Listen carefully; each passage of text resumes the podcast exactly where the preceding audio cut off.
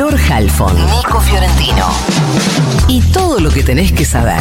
El newsletter de Ahora Dice. De Ahora Dice.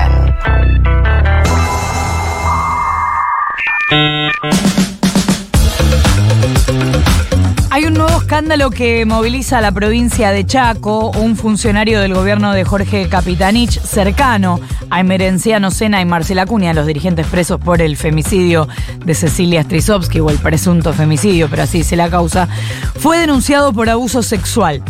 Por supuesto, eh, no es un caso que tenga que ver con los otros nombres que estoy mencionando, pero sí absorbe, se podrán imaginar, nuevas miradas sobre esta gestión. Ayer la titular de la Fiscalía número 3, Rosana Beatriz Soto, pidió que este hombre fuera detenido. Es el dirigente social Osmar Quintín Gómez, que además fue candidato a diputado provincial por el Frente Chaqueño para las últimas pasos. La denuncia la hizo una mujer de 53 años, empleada de la Escuela de Gestión Social de Resistencia que dirige Quintín Gómez, y después de la denuncia el gobierno dejó sin efecto el cargo que ocupaba Gómez como asesor de la Secretaría de Municipios de Chaco. Miles de escritores, entre los que se encuentran figuras como Margaret Atwood, Sarah Silverman, Nora Roberts, firmaron una carta dirigida a los CEOs de grandes compañías tecnológicas, Microsoft, Meta, IBM, para alertar sobre la actual situación que propone la inteligencia artificial y buscar una solución en conjunto. Les leo cómo empieza la carta. Las tecnologías de inteligencia artificial generativa basadas en grandes modelos lingüísticos deben su existencia a nuestros escritos. Estas tecnologías imitan y reproducen nuestro lenguaje, nuestras historias, nuestro estilo y nuestras ideas. Onda ahora el mundo contra nuestra propia escritura. Y en paralelo cayó el secretario general de la ONU, Antonio Guterres, y dijo que el futuro desarrollo de la inteligencia artificial tiene que estar gobernado por una entidad dependiente de Naciones Unidas. Todo quiere la ONU. Se calma la crisis hídrica en Uruguay. Las lluvias de la semana pasada aliviaron el panorama. El Paso Severino registró algo de reserva de agua y el consumo de Montevideo se mantiene alrededor de los 500.000 metros cúbicos diarios. El nivel de reservas viene aumentando desde el 5 de julio y los valores de cloruros y de sodio en el agua empezaron a normalizarse. Han llegado a las cifras más bajas desde que el gobierno declaró la emergencia hídrica. Igual insistimos con que no se sabe si eso se va a poder recuperar del todo.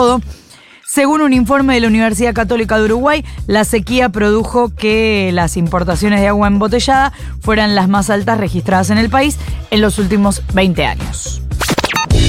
Ayer la CGT recibió a un efusivo, diría Sergio Massa, en la sede histórica de la Central Obrero, ahí en la calle eh, Azopardo. Desde allí Massa convocó al sector obrero a sumarse a la campaña de Unión por la Patria. De hecho, le garantizó a la CGT representantes en las mesas de trabajo de la campaña. que dijo Massa ahí? Bueno, habló de recuperar el camino de una mejor puja distributiva.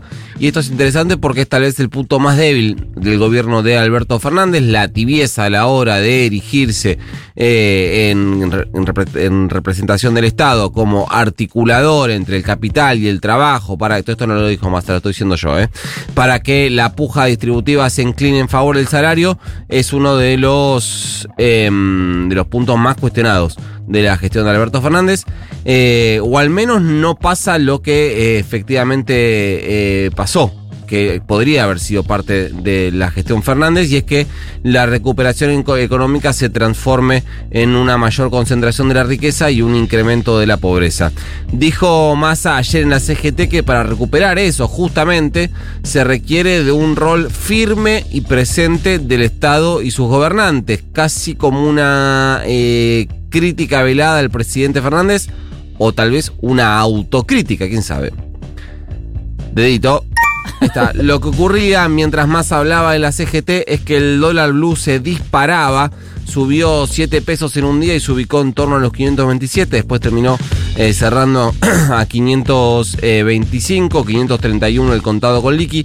Todo en el contexto de la renegociación con el eh, FMI que espera novedades para el fin de semana, es decir, mañana. Pero eh, mientras tanto lo que, eh, lo que viene pasando es que eh, hubo un operativo bastante llamativo en, en, el cueverío de la City porteña que lo informó Aníbal Fernández por eh, Twitter. Hablaba de una, un operativo conjunto entre la justicia del ámbito penal, digamos, del ámbito financiero penal, con la mm, AFIP, pero cuando le preguntabas a la AFIP decías que, decían que esto en realidad no estaba eh, pasando, etcétera. Hoy hay que seguir de cerca lo que tiene que ver con lo que ocurra en el cueverío y una eh, posible corrida preelectoral, pero mm, lo cierto es que si hubo allanamientos, hubo operativos en la City, muchos ni se enteraron